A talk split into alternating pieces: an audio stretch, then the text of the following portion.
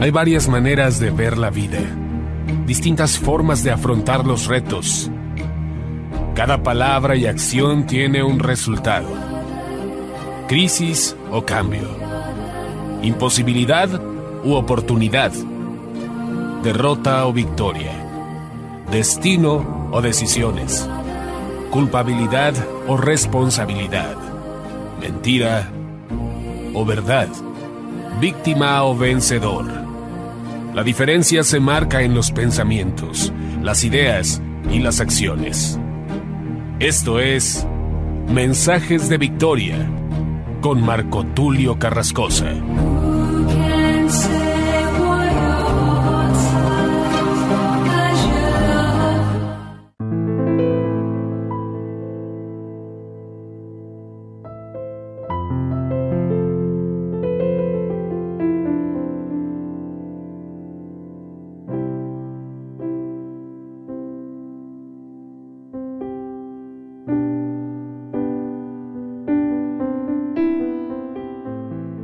Amados hermanos y amigos, qué gusto saludarles nuevamente a través de la radio, a través de internet. Hoy les estoy compartiendo el episodio número 14 de la serie El poder y la dimensión de lo profético. A este episodio número 14 lo he titulado El espíritu de los profetas está sujeto a los profetas. Es un pasaje con muchísima relevancia. Es un pasaje de cabecera para muchos que predicamos y obviamente en las iglesias siempre se utiliza este pasaje, que dicho sea de paso, está escrito en Primera de Corintios 14, versículo 32. Hoy quiero dar lectura a este capítulo 14, además de que voy a predicarles obviamente un breve mensaje, quiero darle lectura para que estemos en el contexto y explicarle dos puntos muy importantes para que usted entienda de qué está hablando el apóstol Pablo y que entendamos también que en este tiempo, aunque hay don profético, ya no hay profetas. Muchos se equivocan y se autonombran profetas. En algún momento yo quise ese ministerio y creo que Dios me ha llamado para ser un predicador a las naciones, pero el título de profeta ya no nos corresponde a nosotros porque toda la iglesia somos el profeta de Dios en la tierra, no de manera individual, sino de manera grupal. Dice la escritura, no sin antes hacer una breve oración, oramos en el nombre de Jesús. Padre amado, te doy gracias en el nombre de Jesús por este tiempo, por tu palabra. Te pido, amado Dios, que toques los corazones, que la unción esté disponible y esté sobre nuestras vidas que tu unción misma nos enseñe la verdad. Padre amado, fluye a través de mi vida. Te pido que me uses, que unjas mi cabeza, que unjas mis labios y que yo pueda enseñar con denuedo tu palabra. En el nombre poderoso de Jesús. Amén. Aleluya. Primera de Corintios 14, versículo 1 en adelante, dice, Seguid el amor y procurad los dones espirituales, pero sobre todo que profeticéis porque el que habla en lenguas no habla a los hombres, sino a Dios, pues nadie le entiende, aunque por el Espíritu habla misterios. Pero el que profetiza habla a los hombres para edificación, exhortación y consolación. El que habla en lengua extraña a sí mismo se edifica, pero el que profetiza edifica a la iglesia. Así que quisiera que todos vosotros hablaseis en lenguas, pero más que profetizaseis. Porque mayor es el que profetiza que el que hable en lenguas, a no ser que las interprete para que la iglesia reciba edificación. Ahora pues, hermanos, si yo voy a vosotros hablando en lenguas, ¿qué os aprovechará si no os hablare con revelación o con ciencia o con profecía o con doctrina? Escuche bien, o con doctrina, qué interesante. Ciertamente las cosas inanimadas que producen sonidos, como la flauta o la citara, si no tienen distinción de voces, ¿cómo se sabrá lo que se toca con la flauta o con la citara? Y si la trompeta tiene sonido incierto, ¿quién se preparará para la batalla? Así también vosotros, si por la lengua no diereis palabra bien comprensible, ¿cómo se entenderá lo que decís? Porque hablaréis al aire. Tantas clases de idiomas hay seguramente en el mundo y ninguno de ellos carece de significado. Pero si yo ignoro el valor de las palabras, seré como extranjero para el que habla, y el que habla será como extranjero para mí. Así también vosotros, pues que anheláis dones espirituales, procurad abundar en ellos para edificación de la iglesia. Por lo cual el que habla en lengua extraña, pida en oración poder interpretarla porque si yo oro en lengua desconocida, mi espíritu ora, pero mi entendimiento queda sin fruto. Es decir, no le aprovecha en nada al entendimiento. Al espíritu sí, pero no al entendimiento. Qué interesante. Versículo 15. ¿Qué pues? Oraré con el espíritu, pero oraré también con el entendimiento. Cantaré con el espíritu, pero cantaré también con el entendimiento. Porque si bendice solo con el espíritu, el que ocupa lugar de simple oyente, ¿Cómo dirá el amén a tu acción de gracias? Pues no sabe lo que has dicho. Porque tú a la verdad bien das gracias, pero el otro no es edificado. Doy gracias a Dios que habla en lenguas más que todos vosotros, pero en la iglesia prefiero hablar cinco palabras con mi entendimiento para enseñar también a otros que diez mil palabras en lengua desconocida. Hermanos, no seáis niños en el modo de pensar, sino sed niños en la malicia pero maduros en el modo de pensar. En la ley está escrito, en otras lenguas y con otros labios hablaré a este pueblo, y ni aun así me oirán, dice el Señor. Versículo 22. Así que las lenguas son por señal no a los creyentes, sino a los incrédulos. Pero la profecía no a los incrédulos, sino a los creyentes. Si pues toda la iglesia se reúne en un solo lugar, y todos hablan en lenguas y entran indoctos o incrédulos, ¿no dirán que estáis locos? Obviamente dirán que están locos porque no entenderían lo que se está hablando. Pero si todos profetizan y entra algún incrédulo o indocto, por todos es convencido, por todos es juzgado. Lo oculto de su corazón se hace manifiesto y así, postrándose sobre el rostro, adorará a Dios declarando que verdaderamente Dios está entre vosotros. ¿Qué hay pues, hermanos? Cuando os reunís, cada uno de vosotros tiene salmo, tiene doctrina, tiene lengua, tiene revelación, tiene interpretación. Hágase todo para edificación.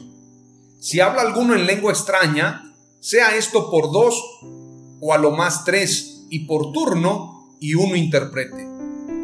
Si no hay intérprete, calle en la iglesia y hable para sí mismo y para Dios. A veces vamos a los servicios y se escucha que todos están hablando en lenguas. Eso no está bien. Está bien hablar en lenguas, pero lo más adecuado es hacerlo para uno mismo. Muchos gritan cuando hablan en lenguas y no hay intérprete.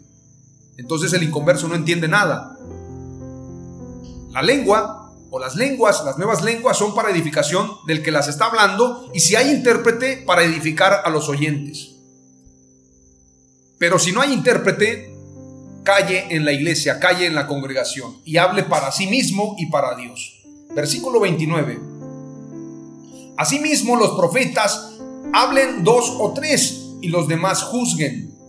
Es decir, que no todos estén profetizando, hablen dos o tres y los demás juzguen. Y si algo le fuere revelado a otro que estuviere sentado, calle él primero, porque podéis profetizar todos uno por uno, para que todos aprendan y todos sean exhortados. Y los espíritus de los profetas están sujetos a los profetas, es decir, deben sujetarse unos a otros en orden. Y los espíritus de los profetas están sujetos a los profetas. Tú debes controlar la profecía, Debes esperar tu turno y el otro también tiene que sujetarse. Todo tiene que ser en orden. Versículo 33. Pues Dios no es Dios de confusión, sino de paz. Como en todas las iglesias de los santos, vuestras mujeres callen en las congregaciones porque no les es permitido hablar, sino que estén sujetas, como también la ley lo dice. Y si quieren aprender algo, pregunten en casa a sus maridos, porque es indecoroso que una mujer hable en la congregación.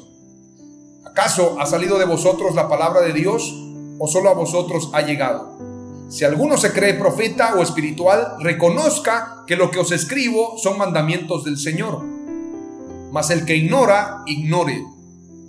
Así que hermanos, procurad profetizar y no impidáis el hablar en lenguas, pero hágase todo decentemente y con orden. Muchos han tomado estos pasajes para decir que hay profetas todavía. Otros han utilizado este pasaje para decirle a las mujeres que se callen en la congregación. Cállese usted, no hable. Vaya y pregunte allá en su casa. No se está refiriendo a esto el apóstol Pablo. De hecho, quiero recomendarles que estudien la Biblia interlineal del Antiguo Testamento para que se compare con los textos originales y con el texto transliterado o bien traducido a nuestro idioma.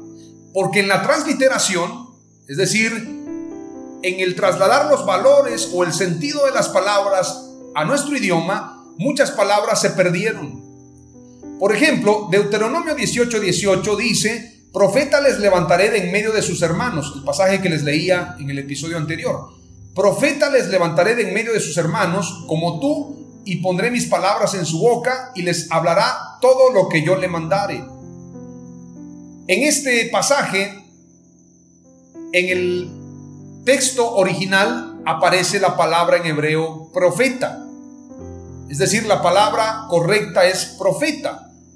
Sin embargo, en la carta que les acabo de leer, la primera a los Corintios en el capítulo 14, cuando vamos al versículo 29, en esta versión, en el español dice, asimismo los profetas hablen dos o tres y los demás juzguen. Sin embargo, el original de este pasaje está escrito en griego. Y del griego al español no dice la palabra profetas, sino utiliza la palabra voceros. No es lo mismo un vocero que un profeta.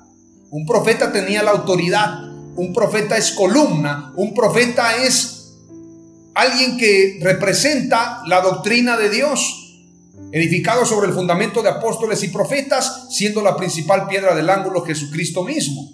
Me atrevo a decirles que los 24 ancianos son 12 profetas y 12 apóstoles que están delante del Cordero apóstoles y profetas, siendo la principal piedra del ángulo Jesucristo mismo. Entonces, la palabra vocero no es lo mismo que profeta. No hay profetas en este tiempo, hay voceros con el don profético, pero no profetas porque la revelación ya fue escrita, los fundamentos de la fe ya fueron escritos. Hay otro pasaje, Hechos 13.1, Dice la escritura, y de ahí se toman muchos falsos profetas para decir, es que somos profetas porque en el Nuevo Testamento hay profetas. Y eso que fueron a institutos bíblicos.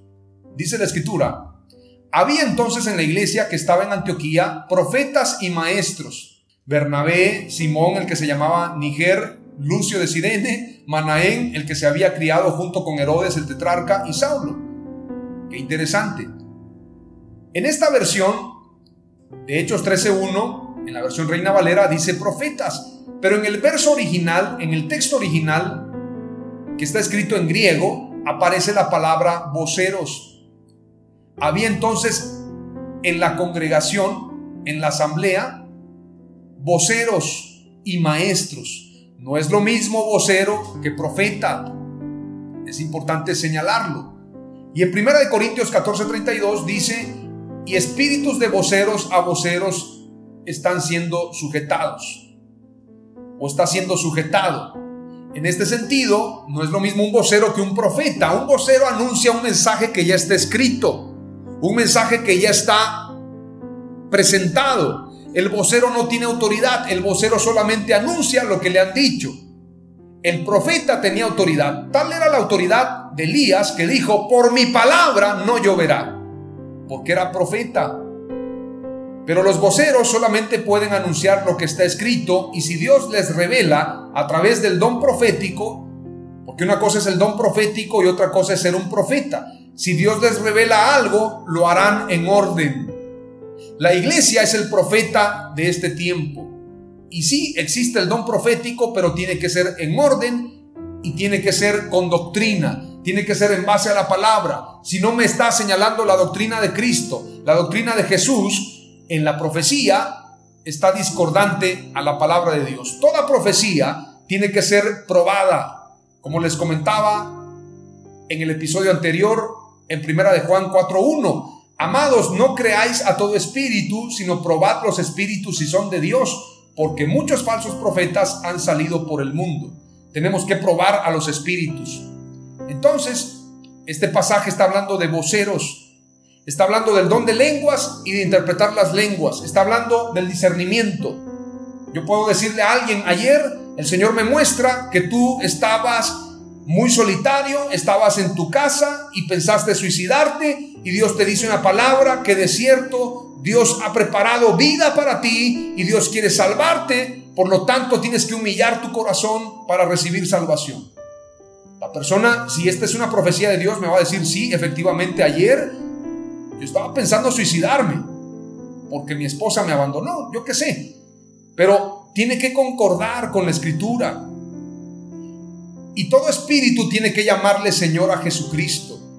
Esta es otra clave importante para discernir si los espíritus son de Dios. Todo espíritu que confiesa que Jesucristo vino en carne, todo espíritu que llama a Jesús Señor es espíritu de Dios. Pero el que no se conforma a la escritura no es de Dios. Hoy te comparto tres palabras clave del episodio número 14 titulado El espíritu de los profetas está sujeto a los profetas. Número uno, no es lo mismo el don de profecía que ser profetas. Número dos, los profetas fueron hasta Juan el Bautista. Número 3. Quien tiene don profético es un vocero. En el nombre de Jesús. Amén. Aleluya.